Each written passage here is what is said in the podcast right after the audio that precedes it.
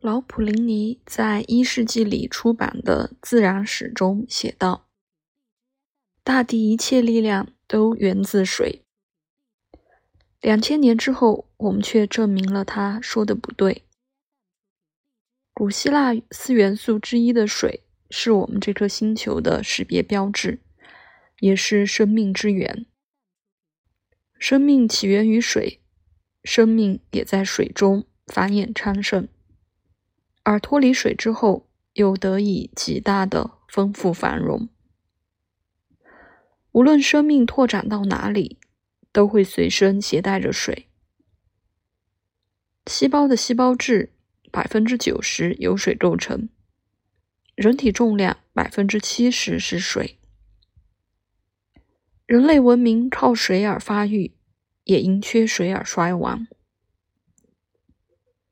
靠水之载舟，人到达世界各地；靠参悟水的奥秘。人类在艺术发明和战争中获得同样可观的成就。水的影响深入到我们日常生活和语言当中，各种形式的水已成为人类语言中最无法摆脱的比喻。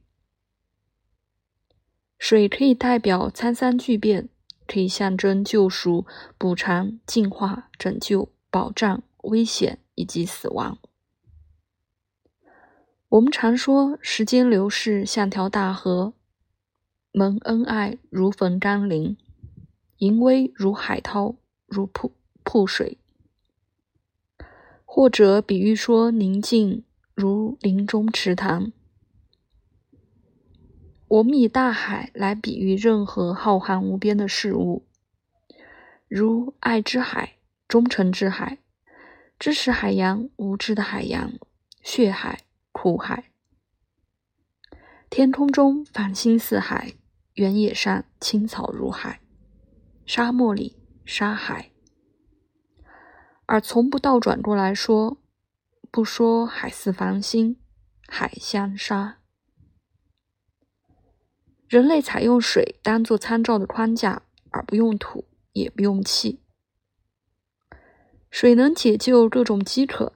精神的、情感的、知识的空虚，会被描述如沙漠；而启迪、仁爱、求知，则如得水。我们用绘画、诗歌、散文、音乐来赞颂水。四种元素当中，唯独水有最丰富动听的声响。水声长长，水声低语。流水匆匆，涓涓细流，欢悦涌流，叮咚作响。水还能咆哮、雷鸣、迸裂、撞击。肖邦、德彪西、拉威尔、威尔瓦尔第、威廉姆斯等著名作曲家都谱曲描写了水。亨德尔的水上音乐是个二十五部的管弦乐套曲。写于一七一七年。该曲原为庆祝乔治一世国王加冕时在泰晤士河上举行的水上盛典之用。这个乐曲曾如此脍炙人口，如果有个巴洛克文化声望殿堂的话，该曲定可入选。根据伦敦《泰晤士日报》报道。坐在御用游坊上的国王，当时很爱听这支曲子，便传令反复演奏了三遍。